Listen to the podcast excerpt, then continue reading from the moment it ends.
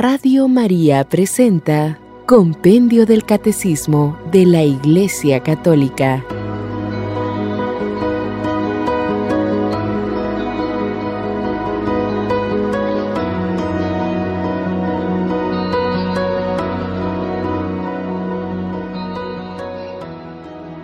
La profesión de la fe cristiana. El credo, símbolo de los apóstoles. Credo, niceno constantinopolitano.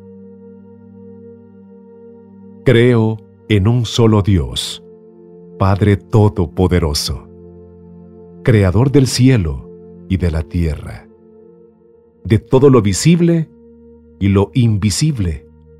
Creo en un solo Señor, Jesucristo, Hijo único de Dios, nacido del Padre, antes de todos los siglos, Dios de Dios, luz de luz, Dios verdadero, de Dios verdadero, engendrado, no creado, de la misma naturaleza del Padre, por quien todo fue hecho, que por nosotros, los hombres, y por nuestra salvación, bajó del cielo, y por obra del Espíritu Santo, se encarnó de María, la Virgen, y se hizo hombre, y por nuestra causa fue crucificado en tiempos de Poncio Pilato. Padeció y fue sepultado, y resucitó al tercer día, según las Escrituras, y subió al cielo y está sentado a la derecha del Padre, y de nuevo vendrá con gloria para juzgar a vivos y muertos, y su reino no tendrá fin. Creo en el Espíritu Santo, Señor y dador de vida, que procede del Padre y del Hijo, que con el Padre y el Hijo recibe una misma adoración y gloria, y que habló por los profetas. Creo en la Iglesia, que es una santa, católica y apostólica. Confieso que hay un solo bautismo para el perdón de los pecados. Espero la resurrección de los muertos y la vida del mundo futuro. Amén.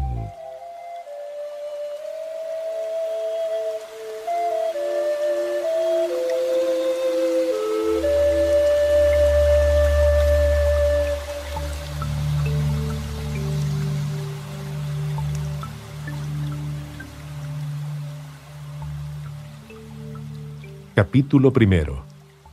Creo en Dios Padre. Los símbolos de la fe.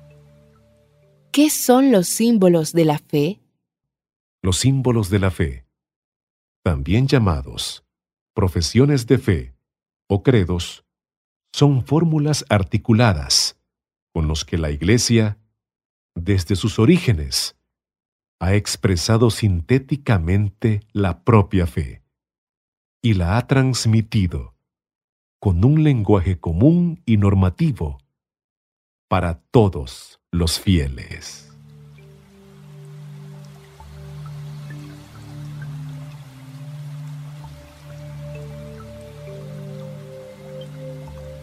¿Cuáles son los símbolos de la fe más antiguos?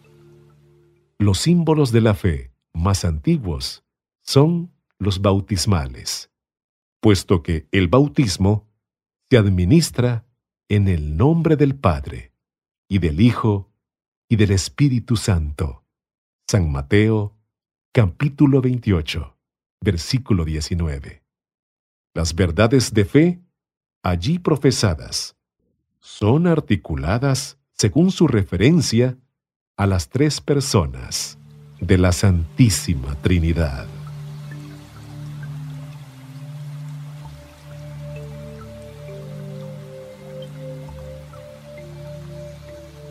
¿Cuáles son los símbolos de la fe más importantes?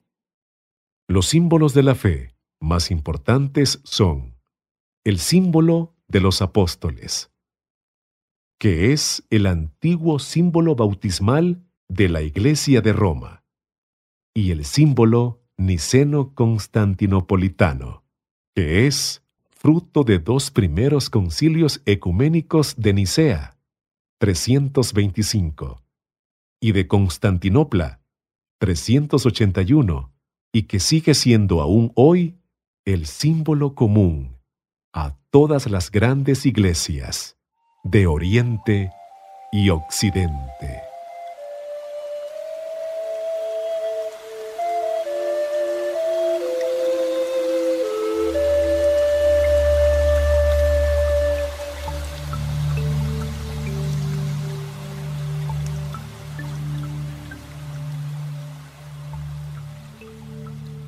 Creo en Dios, Padre Todopoderoso, Creador del cielo y de la tierra.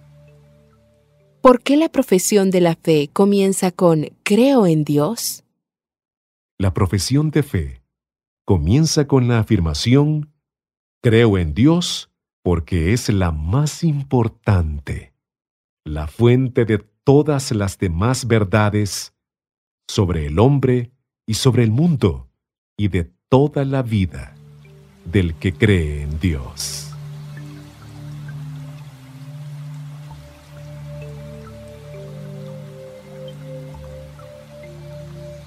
¿Por qué profesamos a un solo Dios?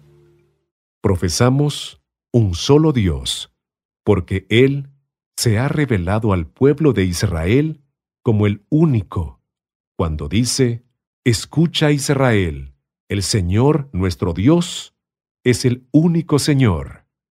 Deuteronomio capítulo 6, versículo 4. No existe ningún otro. Isaías capítulo 45, versículo 22. Jesús mismo lo ha confirmado. Dios es el único Señor. San Marcos capítulo 12, versículo 29 profesar que Jesús y el Espíritu Santo son también Dios y Señor, no introduce división alguna en el Dios único.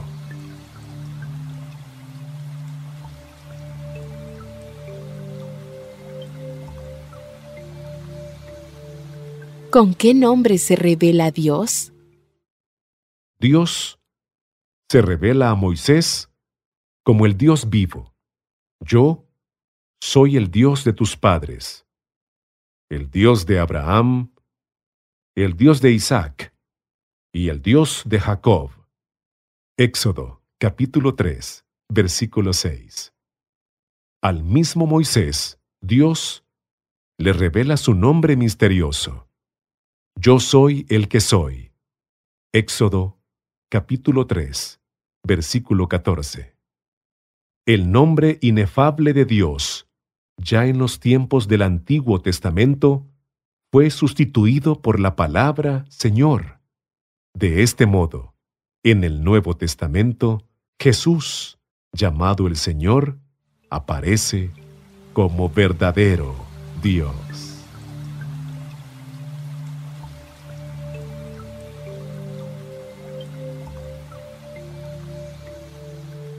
¿Solo Dios es? Mientras las criaturas han recibido de Él todo su ser y su poseer. Solo Dios es en sí mismo la plenitud del ser y de toda perfección. Él es el que es, sin origen y sin fin. Jesús se revela que también Él lleva el nombre divino. Yo soy. San Juan, capítulo 8, versículo 28.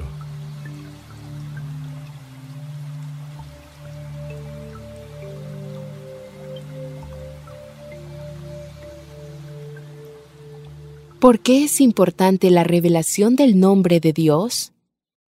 Al revelar su nombre, Dios da a conocer las riquezas contenidas en su misterio inefable. Solo Él es, desde siempre y por siempre, el que trasciende el mundo y la historia. Él es quien ha hecho cielo y tierra.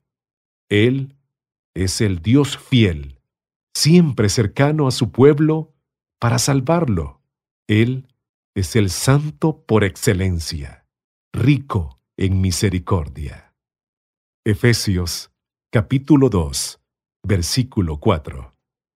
Siempre dispuesto al perdón, Dios es el ser espiritual, trascendente, omnipotente, eterno, personal y perfecto. Él es la verdad y el amor.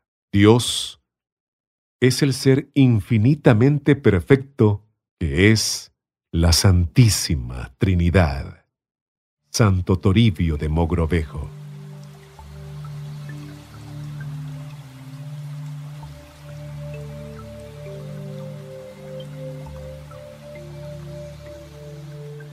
¿En qué sentido Dios es la verdad? Dios es la verdad misma, y como tal, ni se engaña, ni puede engañar. Dios es luz, en Él no hay tiniebla alguna. Primera de Juan, capítulo 1, versículo 5. El Hijo Eterno de Dios, sabiduría encarnada, ha sido enviado al mundo para dar testimonio de la verdad. San Juan, capítulo 18, versículo 37.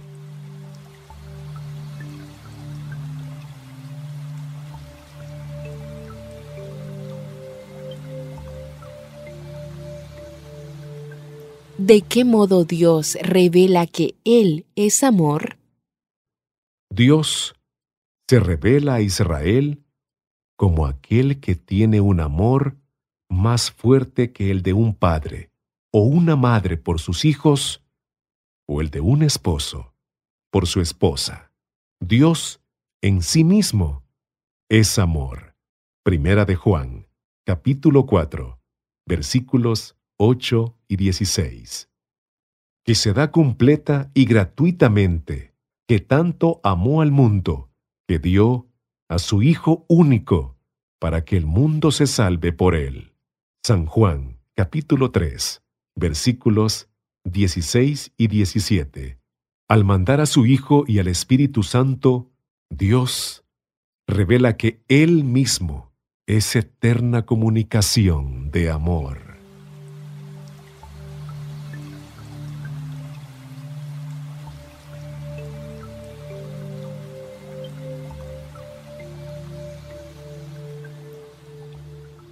¿Qué consecuencias tiene creer en un solo Dios?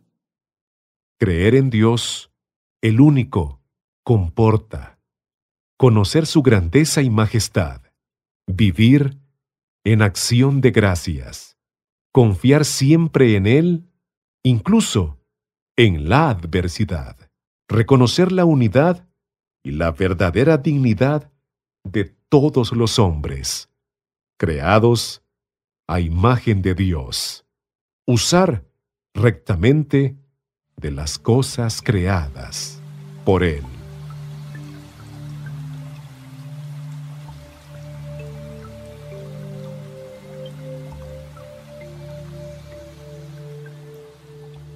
¿Cuál es el misterio central de la fe y de la vida cristiana? El misterio central de la fe y de la vida cristiana es el misterio de la Santísima Trinidad.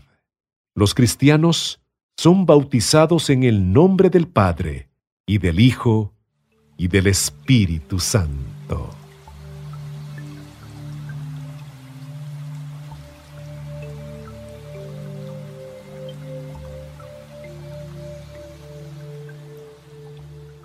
¿Puede la razón humana conocer por sí sola el misterio de la Santísima Trinidad? Dios ha dejado huellas de su ser trinitario en la creación y en el Antiguo Testamento, pero la intimidad de su ser como Trinidad Santa constituye un misterio inaccesible a la sola razón humana e incluso a la fe de Israel. Antes de la encarnación del Hijo de Dios y del envío del Espíritu Santo. Este misterio ha sido revelado por Jesucristo y es la fuente de todos los demás misterios.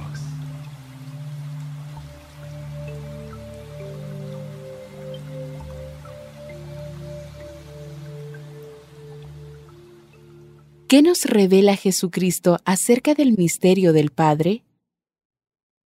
Jesucristo nos revela que Dios es Padre, no solo en cuanto es creador del universo y del hombre, sino, sobre todo, porque engendra eternamente en su seno al Hijo, que es su verbo, resplandor de su gloria e impronta de su sustancia. Hebreos capítulo 1, versículo 3.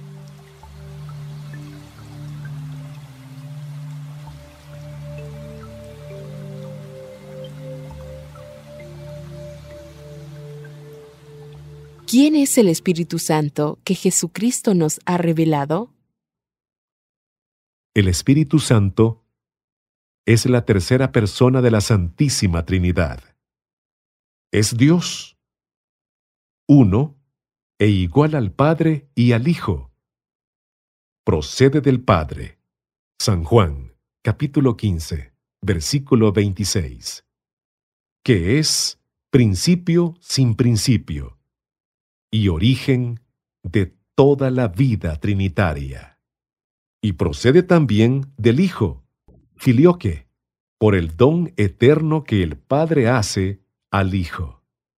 El Espíritu Santo, enviado por el Padre y por el Hijo encarnado, guía a la Iglesia hasta el conocimiento de la verdad plena. San Juan capítulo 16, versículo 13.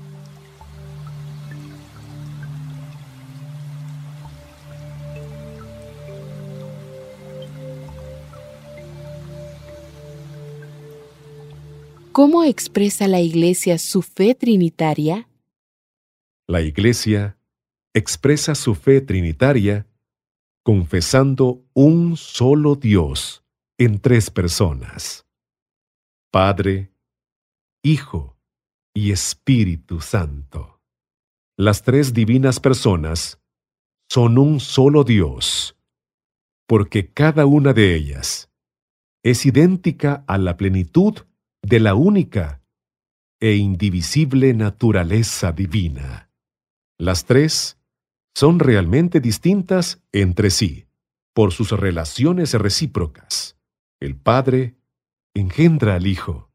El Hijo es engendrado por el Padre. El Espíritu Santo procede del Padre y del Hijo.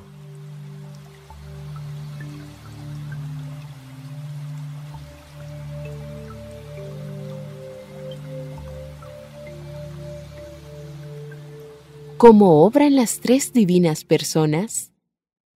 Inseparables en su única sustancia. Las divinas personas son también inseparables en su obrar.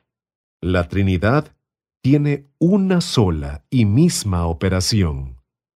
Pero en el único obrar divino, cada persona se hace presente, según el modo que le es propio en la Trinidad. Dios mío, Trinidad a quien adoro, pacifica mi alma, haz de ella tu cielo, tu morada amada, y el lugar de tu reposo, que yo no te deje jamás solo en ella, sino que yo esté allí enteramente, totalmente despierta en mi fe, en adoración, entregada sin reservas a tu acción creadora. Beata Isabel de la Trinidad.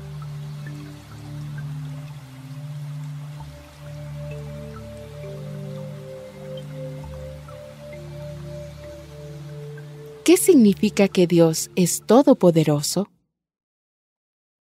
Dios se ha revelado como el fuerte, el valeroso. Salmo 24.8 Aquel para quien nada es imposible. San Lucas, capítulo 1, versículo 37. Su omnipotencia es universal, misteriosa, y se manifiesta en la creación del mundo de la nada y del hombre por amor, pero sobre todo en la encarnación y en la resurrección de su Hijo, en el dom de la adopción filial y en el perdón de los pecados. Por esto, la Iglesia en su oración se dirige a Dios Todopoderoso y Eterno.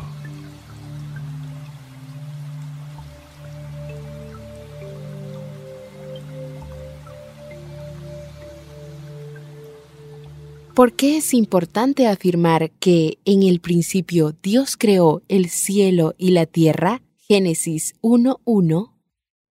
Es importante afirmar que en el principio Dios creó el cielo y la tierra, porque la creación es el fundamento de todos los designios salvíficos de Dios. Manifiesta su amor omnipotente y lleno de sabiduría es el primer paso hacia la alianza del Dios único con su pueblo. Es el comienzo de la historia de la salvación, que culmina en Cristo. Es la primera respuesta a las interrogantes fundamentales sobre nuestro origen y nuestro fin.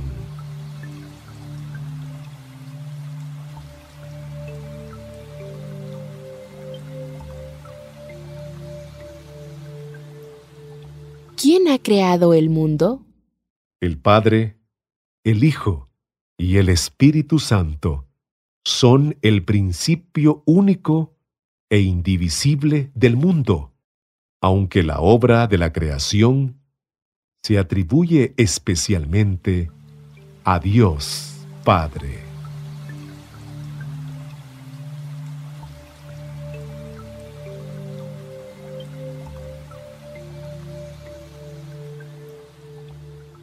¿Para qué ha sido creado el mundo? El mundo ha sido creado para gloria de Dios, el cual ha querido manifestar y comunicar su bondad, verdad y belleza. El fin último de la creación es que Dios, en Cristo, pueda ser todo en todos. Primera de Corintios, capítulo 15, versículo 28 para gloria suya y para nuestra felicidad. Porque la gloria de Dios es el que el hombre viva, y la vida del hombre es la visión de Dios. San Ireneo de Lyon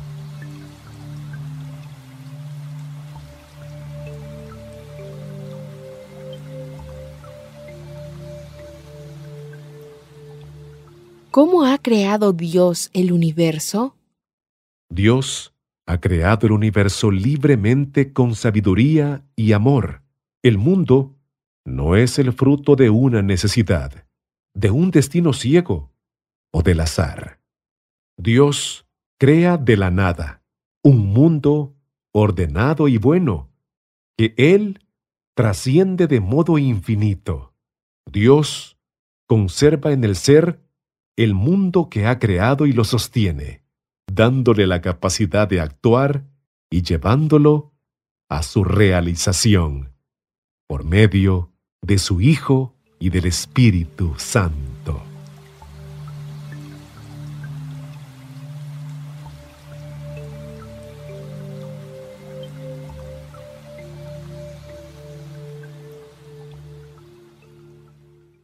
¿En qué consiste la providencia divina? La divina providencia consiste en las disposiciones con las que Dios conduce a sus criaturas a la perfección última, a la que Él mismo las ha llamado. Dios es el autor soberano de su designio, pero para realizarlo se sirve también de la cooperación de sus criaturas, otorgando al mismo tiempo a éstas la dignidad de obrar por sí mismas, de ser causa unas de otras.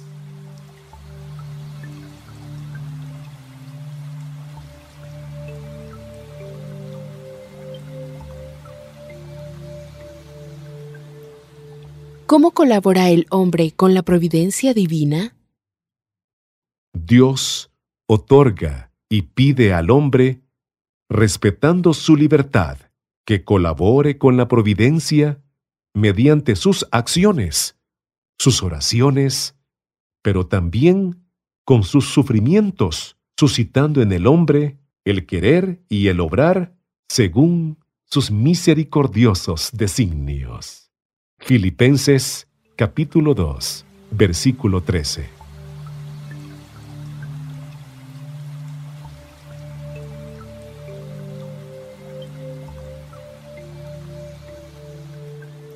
Si Dios es todopoderoso y providente, ¿por qué entonces existe el mal? Al interrogante, tan doloroso como misterioso, sobre la existencia del mal, solamente se puede dar respuesta desde el conjunto de la fe cristiana. Dios no es, en modo alguno, ni directa ni indirectamente, la causa del mal. Él ilumina el misterio del mal en su Hijo Jesucristo, que ha muerto y ha resucitado para vencer el gran mal moral, que es el pecado de los hombres y que es la raíz de los restantes males.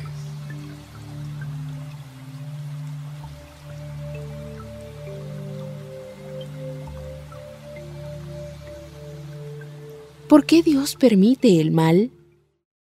La fe nos da la certeza de que Dios no permitiría el mal si no hiciera salir el bien del mal mismo.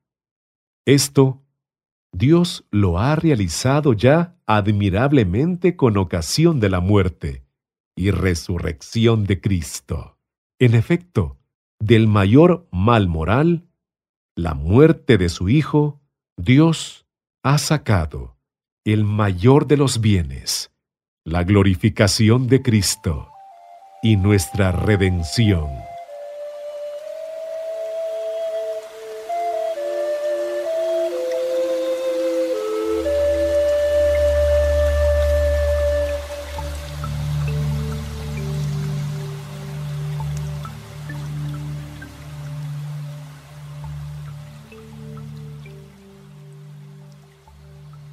El cielo y la tierra.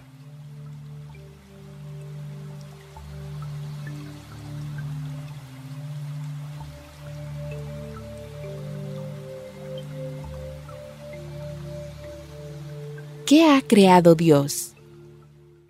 La Sagrada Escritura dice, En el principio creó Dios el cielo y la tierra. Génesis capítulo 1, versículo 1. La Iglesia en su profesión de fe, proclama que Dios es el creador de todas las cosas visibles e invisibles, de todos los seres espirituales y materiales. Esto es, de los ángeles y del mundo visible, y en particular del hombre.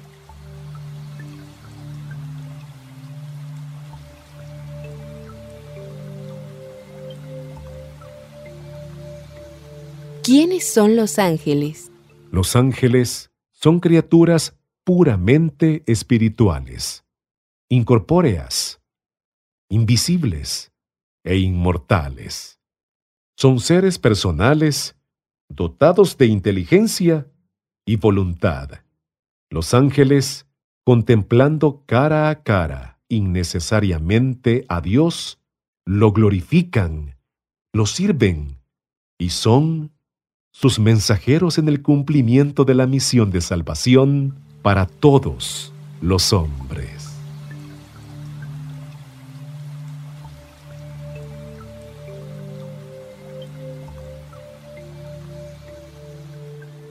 ¿De qué modo los ángeles están presentes en la vida de la Iglesia? La Iglesia se une a los ángeles para adorar a Dios. Invoca la asistencia de los ángeles y celebra litúrgicamente la memoria de algunos de ellos. Cada fiel tiene a su lado un ángel como protector y pastor para conducirlo a la vida. San Basilio Magno.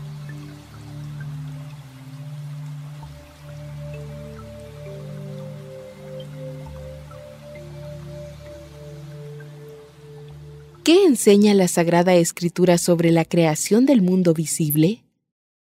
A través del relato de los seis días de la creación, la Sagrada Escritura nos da a conocer el valor de todo lo creado y su finalidad de alabanza a Dios y de servicio al hombre. Todas las cosas deben su propia existencia a Dios, de quien reciben la propia bondad y perfección, sus leyes y lugar en el universo.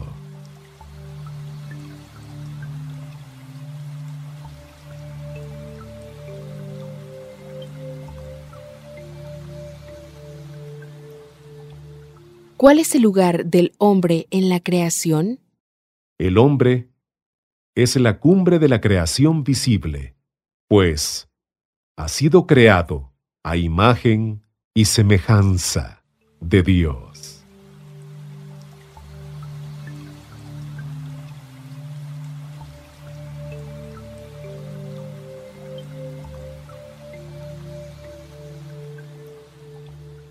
¿Qué tipo de relación existe entre las cosas creadas? Entre todas las criaturas existe una interdependencia y jerarquía queridas por Dios. Al mismo tiempo, entre las criaturas existe una unidad y solidaridad, porque todas ellas tienen el mismo Creador. Son por Él amadas y están ordenadas a su gloria respetar las leyes inscritas en la creación y las relaciones que dimanan de la naturaleza de las cosas es, por lo tanto, un principio de sabiduría y un fundamento de la moral.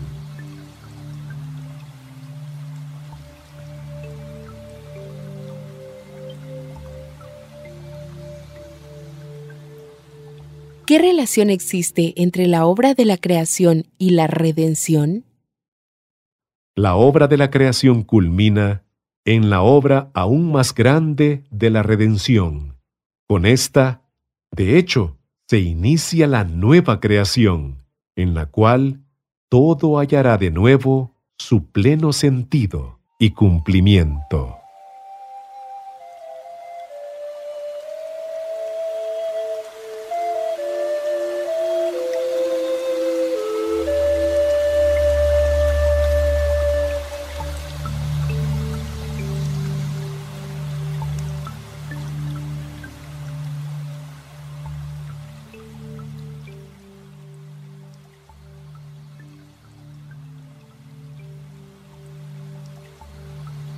El hombre.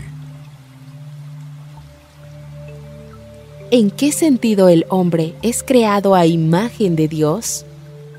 El hombre ha sido creado a imagen de Dios, en el sentido de que es capaz de conocer y amar libremente a su propio Creador. Es la única criatura sobre la tierra a la que Dios ama por sí misma y a la que llama a compartir su vida divina en el conocimiento y en el amor. El hombre, en cuanto creado a imagen de Dios, tiene la dignidad de persona. No es solamente algo, sino alguien capaz de conocerse, de darse libremente y de entrar en comunión con Dios y las otras personas.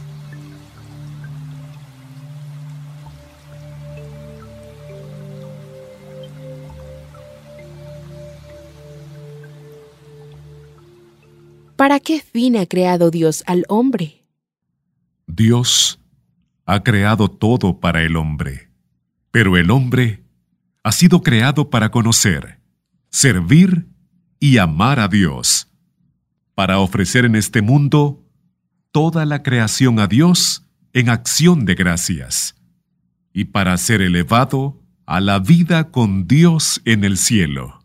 Solamente en el misterio del Verbo encarnado encuentra verdadera luz el misterio del hombre, predestinado a reproducir la imagen del Hijo de Dios hecho hombre, que es la perfecta imagen de Dios, invisible.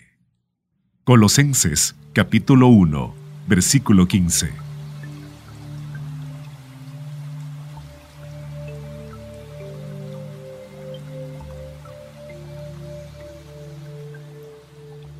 ¿Por qué los hombres forman una unidad? Todos los hombres forman la unidad del género humano por el origen común que les viene de Dios. Además, Dios ha creado de un solo principio todo el linaje humano.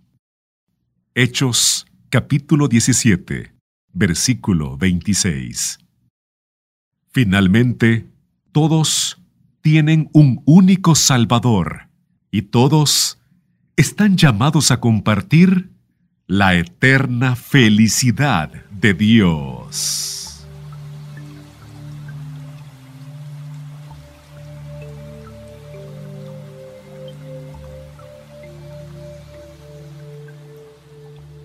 ¿De qué manera el cuerpo y el alma forman al hombre una unidad? La persona humana es al mismo tiempo un ser corporal y espiritual. En el hombre, el espíritu y la materia forman una única naturaleza. Esta unidad es tan profunda que, gracias al principio espiritual, que es el alma, el cuerpo, que es material, se hace humano y viviente y participa de la dignidad de la imagen de Dios.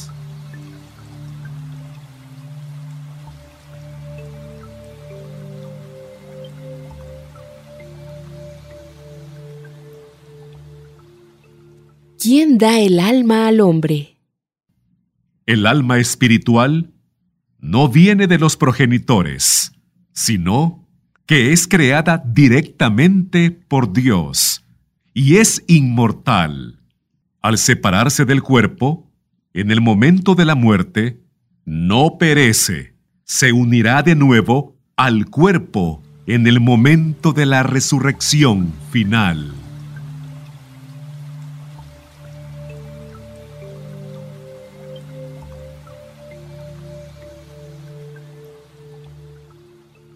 ¿Qué relación ha establecido Dios entre el hombre y la mujer?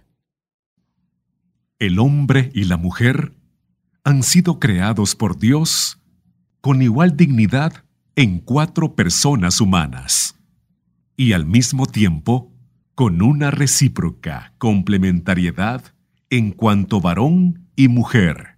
Dios los ha querido el uno para el otro, para una comunión de personas.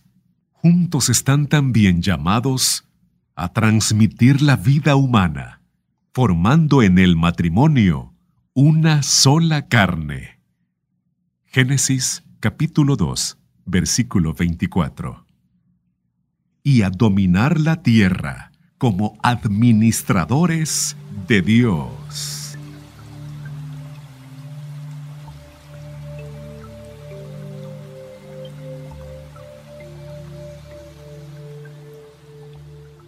¿Cuál era la condición original del hombre según el designio de Dios? Al crear al hombre y a la mujer, Dios les había dado una especial participación de la vida divina en un estado de santidad y justicia. En este proyecto de Dios, el hombre no habría debido sufrir ni morir. Igualmente, reinaba en el hombre una armonía perfecta consigo mismo, con el Creador, entre hombre y mujer, así como entre la primera pareja humana y toda la creación.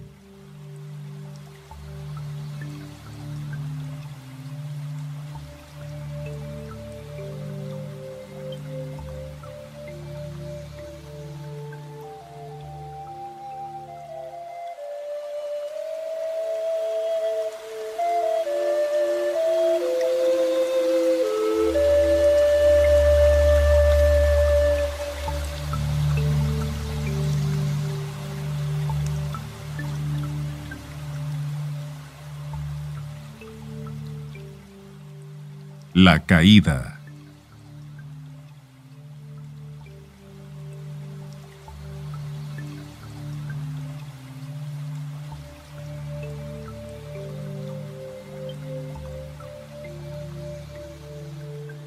¿Cómo se comprende la realidad del pecado?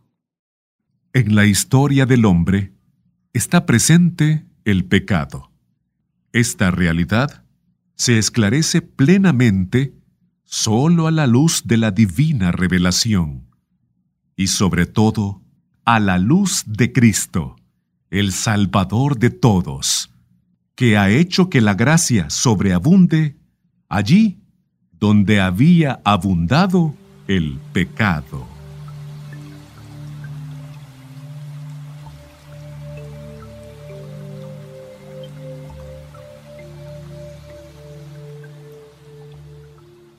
¿Qué es la caída de los ángeles?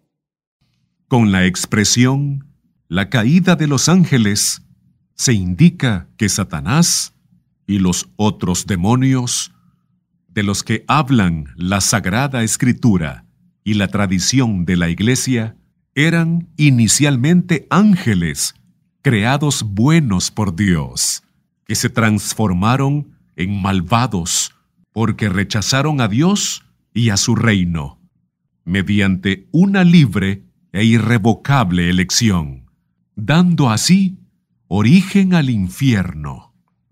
Los demonios intentan asociar al hombre a su rebelión contra Dios. Pero Dios afirma en Cristo su segura victoria sobre el maligno.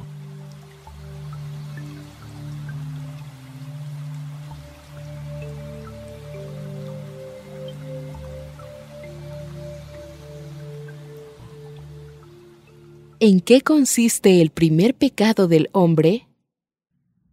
El hombre, tentado por el diablo, dejó apagarse en su corazón la confianza hacia su Creador, y desobedeciéndole, quiso ser como Dios. Génesis capítulo 3, versículo 5.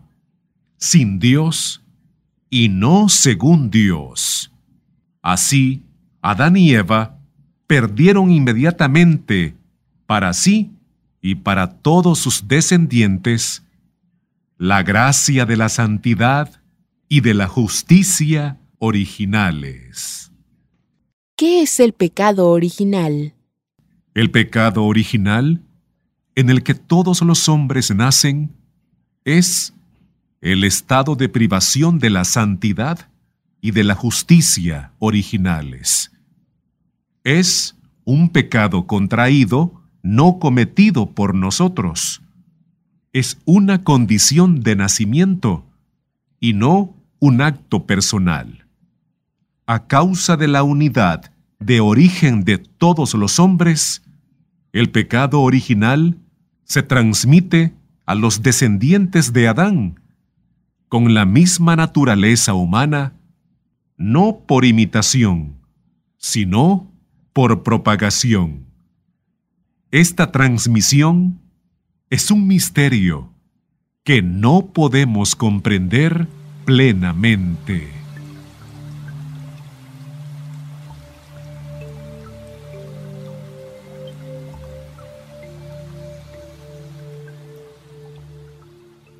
¿Qué otras consecuencias provoca el pecado original?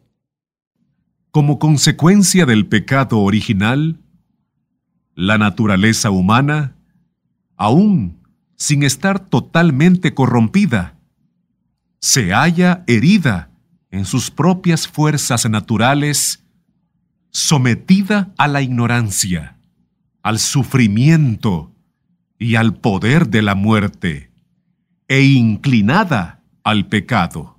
Esta inclinación al mal se llama concupiscencia.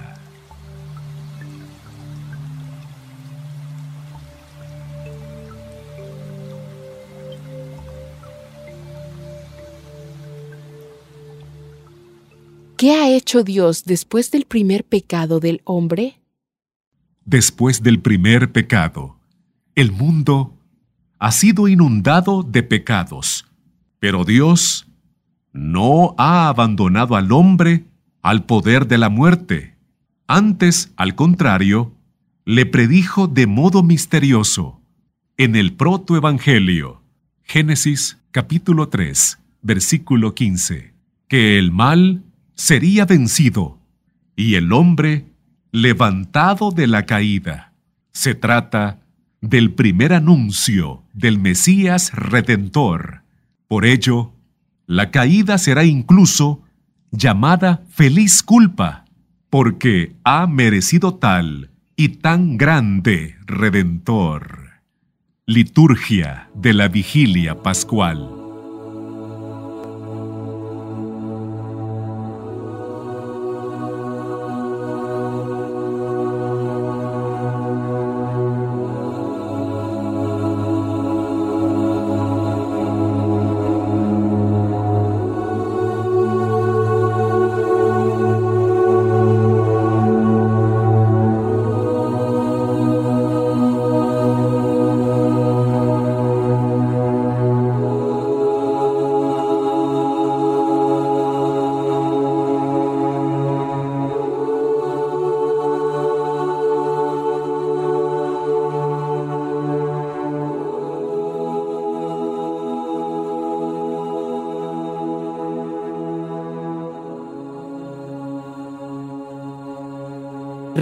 María presentó Compendio del Catecismo de la Iglesia Católica.